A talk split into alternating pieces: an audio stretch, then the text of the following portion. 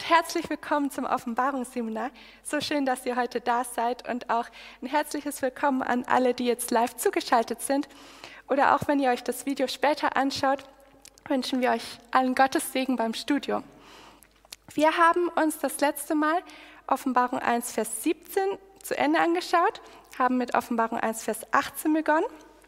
Heute wollen wir das auch beenden und weil alle menschliche Rede nicht viel wert ist und so eingeschränkt an Weisheit, wollen wir jetzt beten und Gott um Weisheit bitten.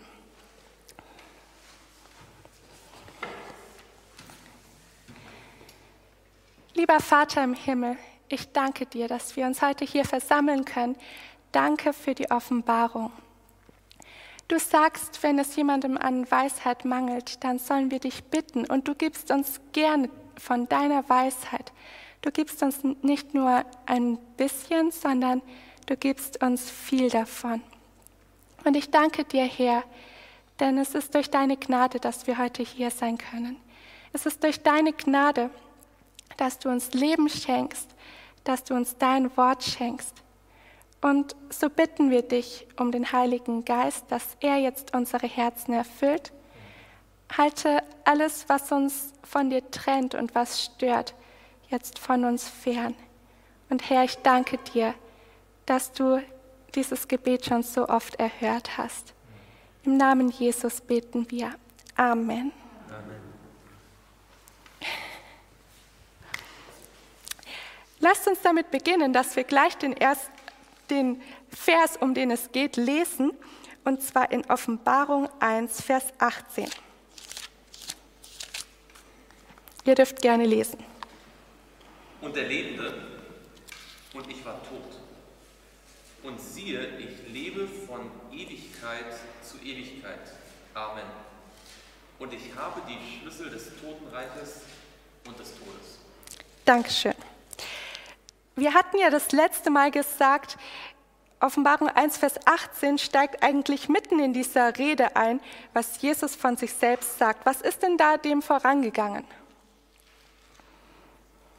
Nicht vorgesagt, ich bin der Erste und der Letzte. Genau. Und das letzte Mal haben wir über den Ersten und den Letzten noch genauer gesprochen. Da gibt es heute noch einen kleinen Nachtrag dazu. Ich fand das so spannend. Ähm, und jetzt sagt er weiter, dass er lebt, tot war und von Ewigkeit zu Ewigkeit lebt. Was es mit diesem von Ewigkeit zu Ewigkeit auf sich hat, da wollen wir heute uns das auch mal etwas genauer anschauen. Wenn wir das so im großen Ganzen einordnen, was würdet ihr sagen in Offenbarung 1? Was, war, was ist vielleicht dem vorangegangen, ähm, bevor Jesus jetzt selbst spricht und selbst etwas über sich aussagt? Was hatten wir so davor?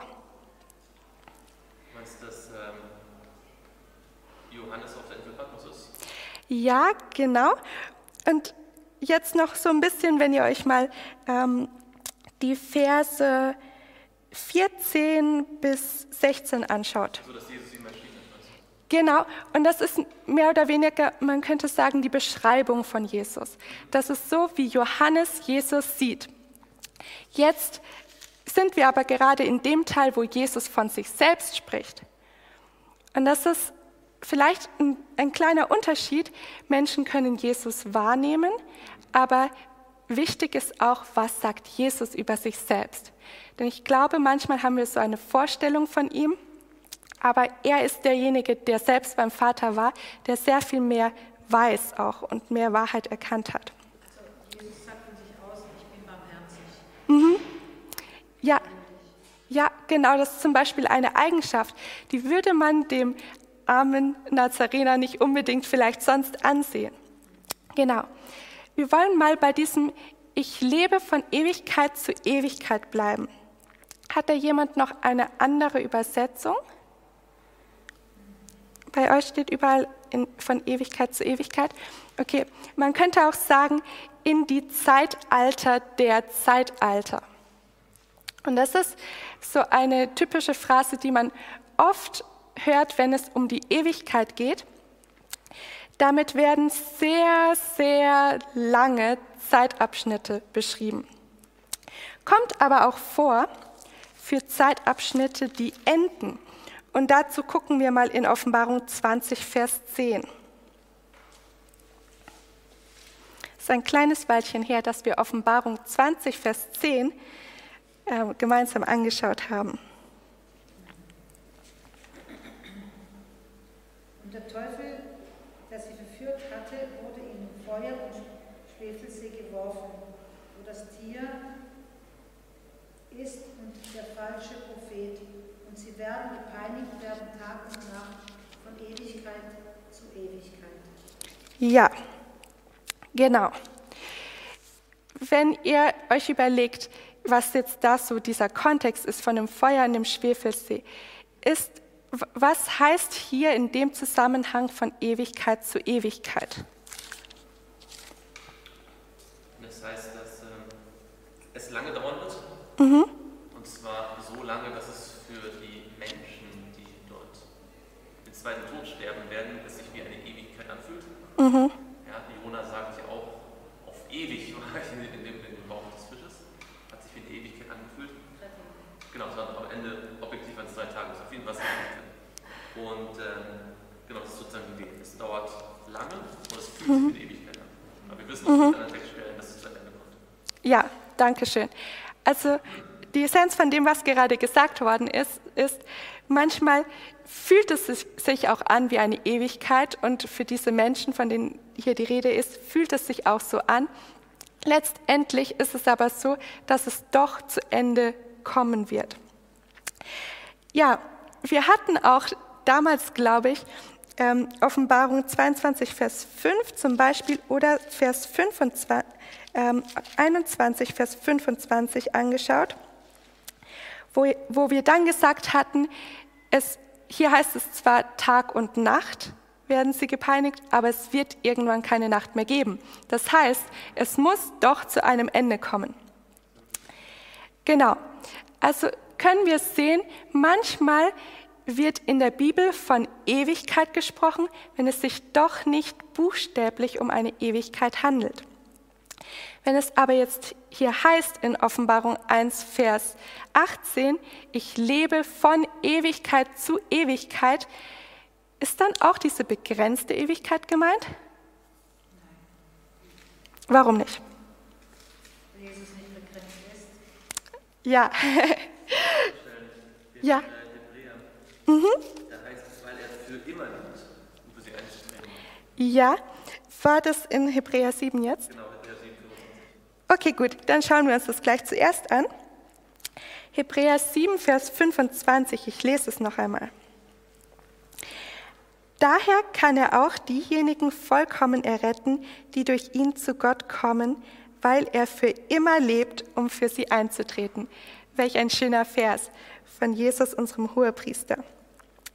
Auch ähm, in Vers 16, wenn wir schon da sind, können wir lesen, Hebräer 7, Vers 16. Wer es nicht geworden ist aufgrund einer Gesetzesbestimmung, die auf fleischliche Abstammung beruht, sondern aufgrund der Kraft unauflöslichen Lebens. Ja, und das ist so schön formuliert. Jesus hat unauflösliches Leben. Das letzte Mal haben wir uns das schon angeschaut, dass er derjenige ist, der lebt und dieses Leben kann man nicht auslöschen. Das ist so wunderbar. In Offenbarung 4, jetzt kommt der Nachtrag von letztem Mal, in Offenbarung 4, Vers 9 und 10, da lesen wir, und jedes Mal, wenn die lebendigen Wesen Herrlichkeit und Ehre und Dank darbringen dem, der auf dem Thron sitzt, der lebt von Ewigkeit zu Ewigkeit, so fallen die 24 Ältesten nieder vor dem, der auf dem Thron sitzt, und beten den an, der lebt von Ewigkeit zu Ewigkeit. Und sie werfen ihre Kronen vor dem Thron nieder und sprechen, würdig bist du, o Herr. Was wir hier sehen ist, Gott wird dafür gelobt, dass er diese ewige Existenz hat. dass er von Ewigkeit zu Ewigkeit lebt. Und das letzte Mal hatten wir uns ja genauer angesehen, was es bedeutet, dass Jesus der Erste und der Letzte ist. Wenn ihr jetzt in, äh, da, da bin ich jetzt, ähm, genau, jetzt habe ich gerade den Vers nicht hier. Es, da gibt es noch einen Vers, wo es heißt, ah, genau, in Vers 3 ist das. Da wird auch Gott beschrieben und das heißt, und der darauf saß, war in seinem Aussehen einem Jaspis und einem Sardisstein gleich, und ein Regenbogen war rings um den Thron, der glich in seinem Aussehen einem Smaragd. Das ist auch noch so ein bisschen in diesem Zusammenhang von Offenbarung 4. Und das ist deswegen interessant, denn hier werden zwei Steine erwähnt. Was sind diese zwei Steine in Vers 3? Mhm. Ja, und Sardis, genau. Und wenn wir, also klar, hier heißt es auch, ähm, der Regenbogen gleicht einem Smaragd, aber das Aussehen gleicht einem Jaspis und einem Sardis. Einmal habe ich mir das angeschaut, deswegen ich muss das jetzt einfach mit euch teilen. Ähm, in 2. Mose 28 werden auch diese beiden Steine erwähnt. Und zwar habt ihr eine Ahnung, worum es in 2. Mose 28 gehen könnte. Ja, ja, ja, ja, genau. 2. Mose 28 beschreibt unter anderem die Kleidung des Hohepriesters. Und hier kommt es in Vers, ab Vers 8, 17 auf diese Steine zu sprechen. Ihr könnt mal lesen, ähm, 2. Mose 28, Vers 17 bis 20.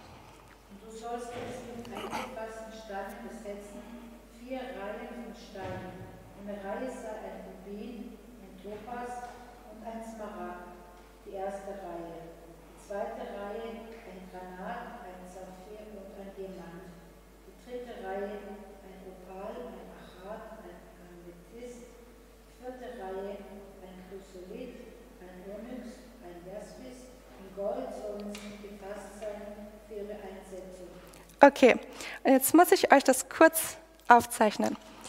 Wie kann man sich denn so ein Brustschild vorstellen? Ungefähr so ein bisschen so eckig. Und dann hatte man zwölf Steine, die waren vielleicht ungefähr so angeordnet. Jetzt ist es so, ähm, hier heißt es in, in deiner was war der erste Stein in deiner ähm, Übersetzung? Rubin. Ein Rubin.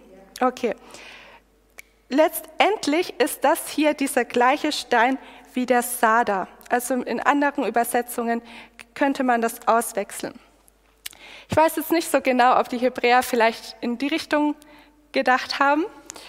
Gehen wir mal davon aus, haben wir hier den Sada.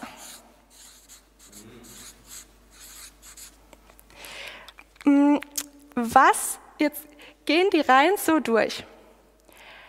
Was ist denn der letzte Stein? Nein, in der letzten Reihe der letzte Stein. Jaspis. Wo hatten wir Sada und Jaspis gerade eben?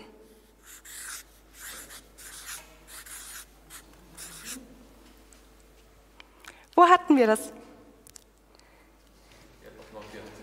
Mhm. Ja, ja, genau. Und wofür werden Sada und Jaspis hier ähm, gebraucht? In Offenbarung 4, Vers 3. Und der darauf saß, war in seinem Aussehen ein Jaspis und ein Sardisstein gleich. Ja, Ja, kommt ihr darauf, worauf ich hinaus möchte? Also, wir hatten dieses Brustschild. Und wie gesagt, der Hebräer denkt wahrscheinlich in die andere Richtung als wir. Es fängt an mit einem Sada und es hört auf mit einem Jaspis. Die beiden Steine, die Gottes Aussehen sozusagen verbildlichen. Wenn ich, wenn ich damals Israelitin gewesen wäre und dieses Brustschild angeschaut hätte, dann hätte mich das wohl oder übel daran erinnern können, dass Gott der Erste und der Letzte ist. Das ist so dieses Sinnbild und ich finde es einfach so schön. Gott hat da so eine Liebe zum Detail reingelegt. Er hat nicht einfach nur gesagt, ich nehme kostbare Steine, ordne die irgendwie an, ähm, vielleicht noch zwölf für die zwölf Stämme, sondern er hat auch gesehen, erst kommt der Sada und die ganzen Reihen hindurch bis zum Jaspis. Und das heißt, Gott ist der Erste und der Letzte. Okay, aber wir wollen uns nicht länger daran aufhalten. Jetzt haben wir noch einen Vers im Psalm 90, Vers 2, den wir uns anschauen möchten. Psalm 90, Vers 2.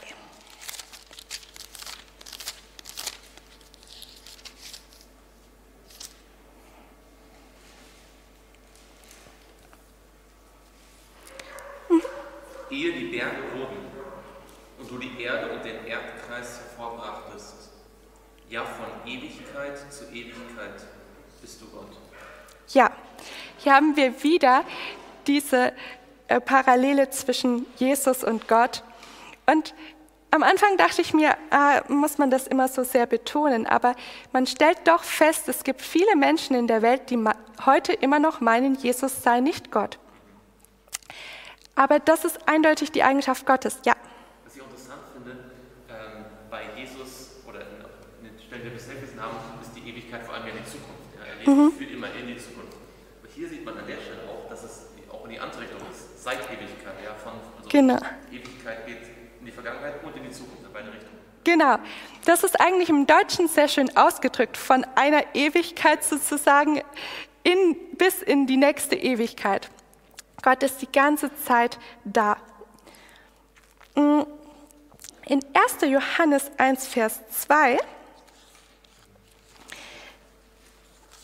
da geht es auch noch einmal darum, dass Jesus das Leben hat und das Leben ist. 1. Johannes 1, Vers 2.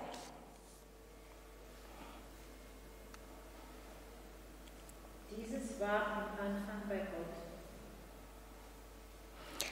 Erst bist du in 1. Johannes, ja, 1. Johannes 1. Und da Vers 2, kein Problem.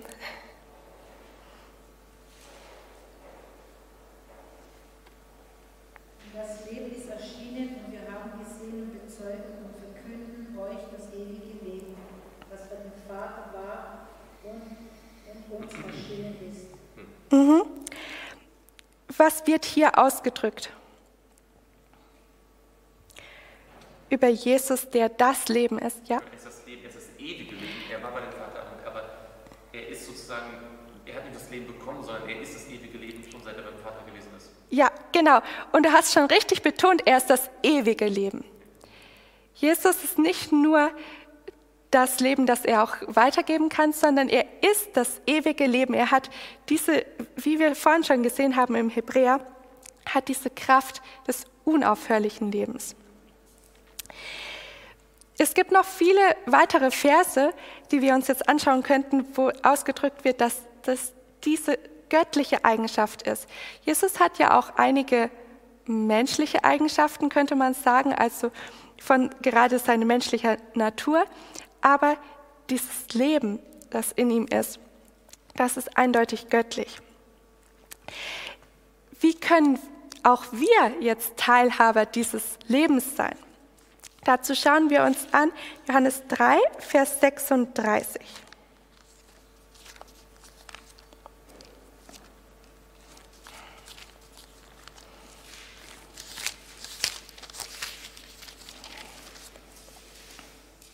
weil wir wollen ja nicht nur, dass Jesus irgendwie abseits von uns ist, sondern wir wollen mit ihm in Verbindung stehen.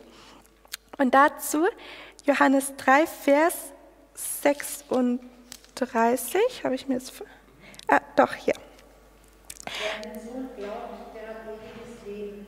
Wer aber den Sohn nicht glaubt, der wird das Leben nicht sehen, sondern den Zorn Gottes bleibt auf ihm.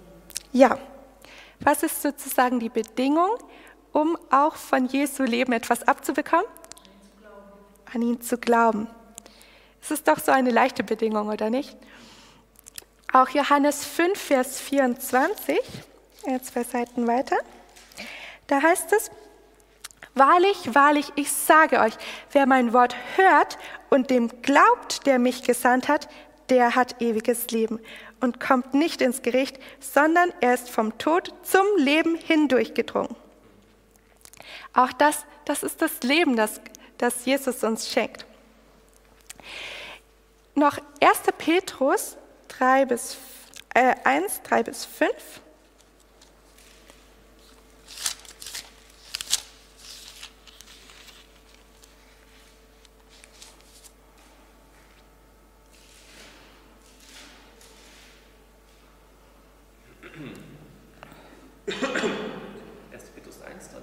Ja. Gelobt sei der Gott und Vater Herrn Jesus Christus, der uns aufgrund seiner großen Barmherzigkeit wiedergeboren hat, zu einer lebendigen Hoffnung durch die Auferstehung Jesu Christi aus den Toten, zu einem unvergänglichen und unbefleckten und unverweltlichen Erbe, das im Himmel aufbewahrt wird für uns, die wir in der Kraft Gottes bewahrt werden durch den Glauben zu dem Heil, das bereit ist, offenbart zu werden in der letzten Zeit. Dankeschön. Also hier erfahren wir, dass Gott darauf wartet, seinen Kindern ein ewiges und unvergängliches Erbe, wie es hier heißt, zu geben, ähm, das aber am Ende der Zeit, dass sie erst dann bekommen. Jesu Auferstehung jetzt, hier heißt es, ähm, wir haben diese lebendige Hoffnung durch die Auferstehung Jesu Christi, dass also Jesu Auferstehung versichert uns dann, dass auch wir eine Auferstehung haben können, dass dieses Erbe auf uns wartet. Das ist sozusagen so ein bisschen wie das Pfand dafür, dass Jesus für uns gestorben ist. Und es ist gut, dass Gott es an Jesus bindet und nicht an irgendeinen Menschen, wo es dann nicht sicher sein könnte, ob es wirklich eine Auferstehung gibt. Zurück zu Offenbarung 1, Vers 18. Wir müssen sehen, dass wir heute da noch durchkommen. Offenbarung 1, Vers 18, da heißt es auch, ich lebe von Ewigkeit zu Ewigkeit. Amen. Und ihr besucht jetzt das Offenbarungsseminar schon lange genug, dass ihr mir sagen könnt, was bedeutet dieses Amen? Kleines Wörtchen. So sei es. Mhm. Ja, das ist dieses wahrlich, das ist die Bestätigung des Fundaments, auf das man bauen kann. Das, äh, genau. Ja, ganz genau. Das war ja mit dem, mit dem Boden, der so fest ist, dass da nichts, ähm, also wenn man, wenn man so einen ähm, Hering sozusagen da reinschlägt, dann wird der nicht gelöst. Darauf kann man sich verlassen. Und wenn Jesus das sagt, ich lebe von Ewigkeit zu Ewigkeit, dann können wir uns auch darauf verlassen. Auch seine Auferstehung ist sicher. Ellen White schreibt unter anderem, sein, also Jesu göttliches Leben lässt sich nicht mit menschlichen Maßstäben errechnen. Die Existenz Christi vor seiner Menschwerdung wird nicht in Zahlen gemessen. In Christus ist das Leben ursprünglich ungeborgt und unabgeleitet. Das hört sich im Deutschen nicht schön an, aber das heißt, er hat es nicht von irgendwoher bekommen, sondern er selbst ist das Leben. So, jetzt gibt es hier in dem Vers 18 noch ein, einen etwas seltsamen Ausdruck vielleicht. Hier heißt es, und ich habe die Schlüssel des Totenreiches und des Todes. Habt ihr euch mal damit auseinandergesetzt, was, was soll das, was soll das, diese Schlüssel des Totenreiches und des Todes? Als Jesus gestorben ist, mhm. ist er drei Tage in die Hölle gegangen und hat diesen Schlüssel geholt. Mhm. Die Idee ist ja sozusagen, Jesus ist, ge, ist gestorben und die, kann sich das Grab auch so quasi als Metapher wie ein Gefängnis vorstellen. Mhm.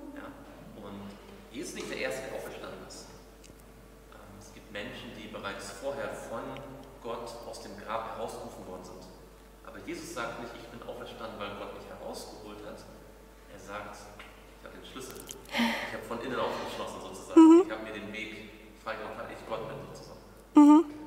Okay, also hier wurde jetzt gesagt, ähm, dass Jesus sozusagen aus diesem Gefängnis des Todes mit dem selbst, er hatte den Schlüssel und er konnte selbst aus den Toten auferstehen. Genau. Ähm, in Psalm 68, Vers 21 merken wir, Gott hatte schon immer den Schlüssel des Totenreiches. Psalm 68, Vers 20. Ähm, und Vers 21 muss es sein. Priesen sei der Herr, Tag für Tag trägt er unsere Last unser Heil. Gott ist für uns ein Gott der Rettung und Gott der Herr hat Auswege aus dem Tod. Mhm. Da, wo für die Menschen die Lösungen aufhören, wo der Mensch unfähig ist, da hat Gott immer noch Auswege. Ist das nicht schön? Gott, es gibt dieses Kinderlied, Gott hat immer einen Weg und sogar über den Tod hinaus. Psalm 49, Vers 14 und 16.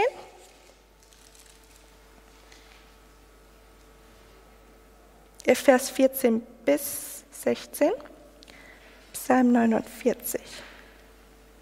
Dies ist der Weg derer, ist es der? Ja. Dies ist der Weg derer, die so voll Torheit sind. Und das Ende aller, denen ihr Gerede so wohl gefällt. Sie liegen bei den Toten, wie Schafe, der Tod weidet sie, aber die Frommen werden da wahr über sie herrschen und ihr Trotz muss vergehen.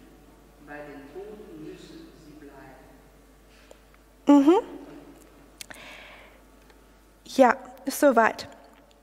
Also hier sehen wir dieses Bild, dass es sozusagen ein bisschen so ein, man hatte die Vorstellung von einem eher toten Reich. Das ist das, was hier schon gesagt worden ist. Ähm, der Tod wurde nicht als Zustand allein gesehen, sondern man hatte so ein bisschen die Idee, es ist wie ein Reich der Toten, das abgeschirmt ist von dem Reich der Menschen. Ähm, Jesaja 38, Vers 10 bis 12 zieht hier aber einen Kontrast, wo es heißt, ich sprach, also Hiskia ist derjenige, der hier redet, ich sprach, in meinen besten Jahren muss ich zu den Toren des Totenreichs eingehen. Ich bin des Rests meiner Jahre beraubt. Ich sprach, ich werde den Herrn nicht mehr sehen, den Herrn im Land der Lebendigen. Bei den Abgeschiedenen werde ich keinen Menschen mehr blicken. Meine Wohnung wird abgebrochen und wie ein Hirtenzelt von mir weggeführt. Ich habe mein Leben ausgewoben wie ein Weber. Er wird mich vom Kettgarn abschneiden. Ehe der Tag zur Nacht wird, machst du ein Ende mit mir drückt hier so aus, es gibt die Lebenden und es gibt die Toten, aber Gott ist bei den Lebenden. Das spricht auch gegen die Vorstellung, dass wenn man stirbt, dann zu Gott in den Himmel kommt. Gott ist bei den ist im Land im Land der Lebendigen, genau heißt es hier. Auch bei Hiob können wir schon sehen, dass es, äh, wir schlagen es jetzt nicht auf, aber auch Hiob spricht schon von dem Tod, aber schon von der Auferstehung nach dem Tod. Ah doch, wir gehen dahin. Und zwar nehmen wir den Hiob das ist, den Vers hatten wir schon das letzte Mal, aber es geht so, so schön weiter. Hiob 19, Vers 25 bis 27. Wer es hat, darf lesen. Weiß, dass mein Erlöser lebt und zuletzt wird er sich über den Staub erheben. Und nachdem diese meine Hülle zerbrochen ist, dann werde ich von meinem, oder eigentlich wörtlich aus meinem Fleisch heraus, Gott schauen. Ja, ich selbst werde ihn schauen und meine Augen werden ihn sehen, ohne ihm fremd zu sein. Danach sehnt sich mein Herz in mir. Dankeschön. Und dieses, ich habe das auch noch in einer anderen Übersetzung gelesen, dieses danach sehnt sich mein Herz in mir, ähm, heißt eigentlich so wörtlich, auch wenn meine Nieren vergehen. Und die Nieren, das ist ein Bild, das öfters in der Bibel vorkommt. Das heißt zum Beispiel in Jeremia, dass Gott Herzen und Nieren prüft. Ist so das Innerste vom Menschen. Und es ist eigentlich auch ein sehr drastisches Bild, weil wenn man, ähm, wenn man weiß, wenn man schon mal mit den Nieren zum Beispiel Probleme hatte, dann weiß man, das sind große, große Schmerzen, die man da ähm, auszuhalten hat. Und trotzdem sagt Hiob, auch wenn meine Nieren vergehen, so sehr sehne ich mich danach, Gott zu sehen. So als ob alles in mir zergehen würde. So gut, er, hat, er hatte ja auch ein schweres Leben, aber so sehr sehne ich mich danach, Gott von Angesicht zu Angesicht zu sehen. Und ich weiß, in einem Fleisch, das ist auch interessant, denn das spricht gegen diese Vorstellung, dass die Seele irgendwo hingeht und dann bei Gott ist. Das, das heißt hier bei der Auferstehung, ähm, Gott wird, wird den Menschen aus dem Staub erheben und dann ähm, wird man mit dem Fleisch sozusagen vor Gott stehen. So, im Psalm 9, Vers 14 und 15, damit wollen wir weiter fortfahren. Da wird jetzt noch einmal dieser Gegensatz, dieser Kontrast gebildet äh, zwischen dem Totenreich und noch etwas anderem was auch dann wieder letztendlich mit der großen Auferstehung zu tun hat. Psalm 9, Vers 14 und 15.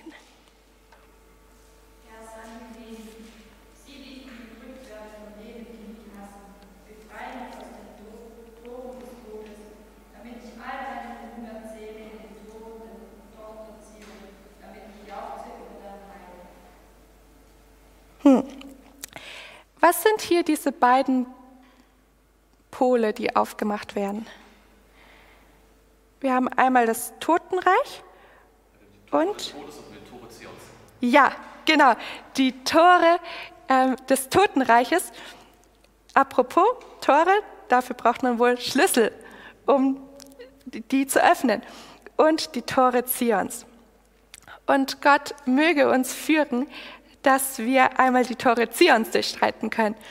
Und durch seine Gnade vielleicht niemals die Tore des Todes. Wir können Gott dafür Danke sagen. Und zwar Danke, so wie es der Psalmist im Psalm 107 und dort Vers 10 und Vers 14 bis 16 sagt.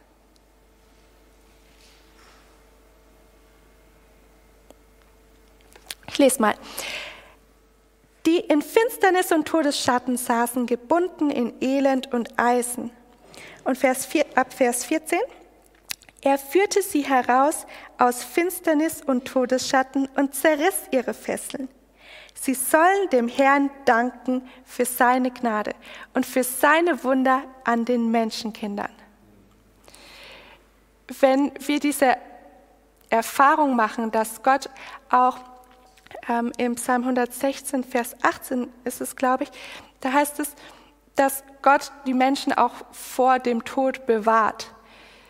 Klar, manchen trifft der Tod, aber oft ist es auch so, dass wir sehr gut mit dem Leben davonkommen und dafür dürfen wir Gott danken. Wir dürfen Gott aber auch danken, dass er die Auferstehung für uns bereithält.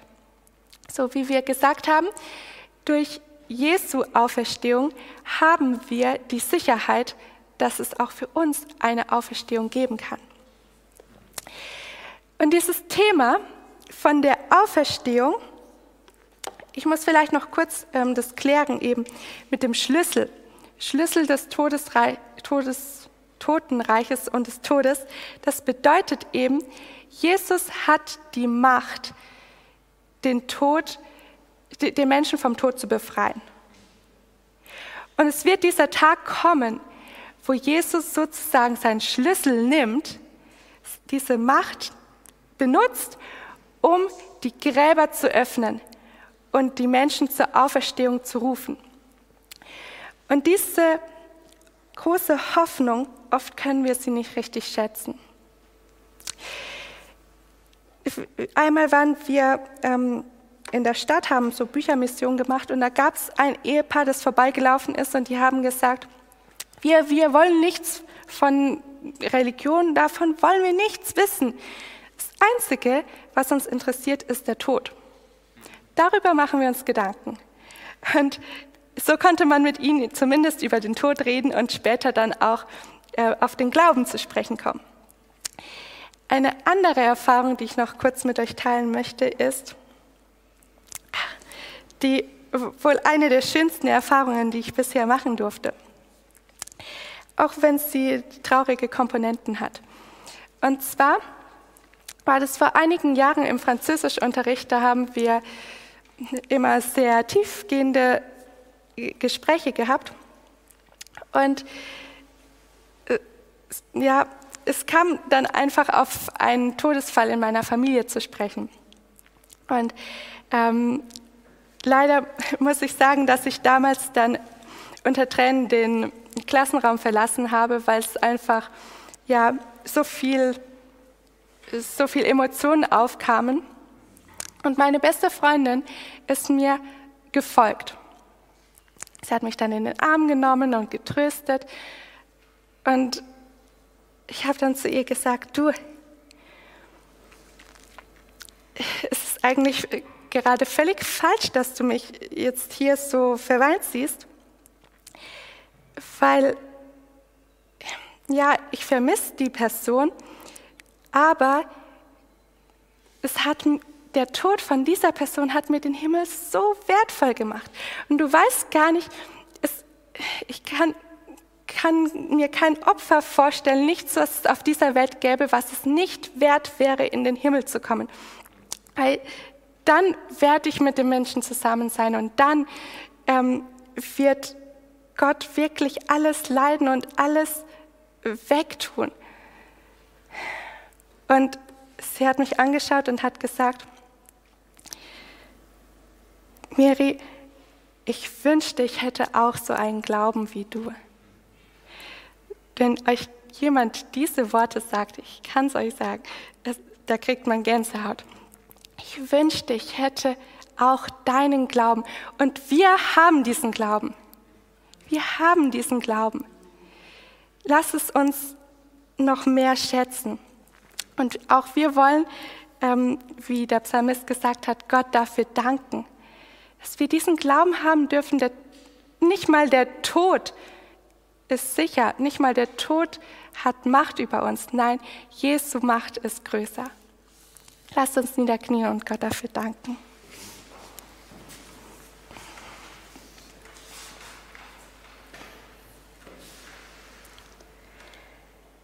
Lieber Vater im Himmel, ich danke dir. Ich danke dir, dass Jesus die Schlüssel des Totenreiches und des Todes in seiner Hand hält, dass er so erhaben ist und so mächtig und wir nichts zu fürchten brauchen. Herr, wir wissen nicht, was im Leben noch auf uns zukommt, aber wir wissen, dass du sehr große, unvergängliche Güter für uns bereithältst. Wir wissen, Herr, dass du derjenige bist, der von Ewigkeit zu Ewigkeit lebt und auch wir dürfen die Hoffnung haben, ewig bei dir zu sein. Vater, mach uns bereit dazu. Schenke uns noch stärkeren Glauben. Bitte schenke uns noch reinere Herzen und lass uns ein Leben haben, das von dir zeugt, das diese, diese Hoffnung zu anderen weiterträgt. Ich danke dir, dass du mit jedem von uns sein möchtest und danke für die Fülle an Segen, die du für uns bereithältst. Amen.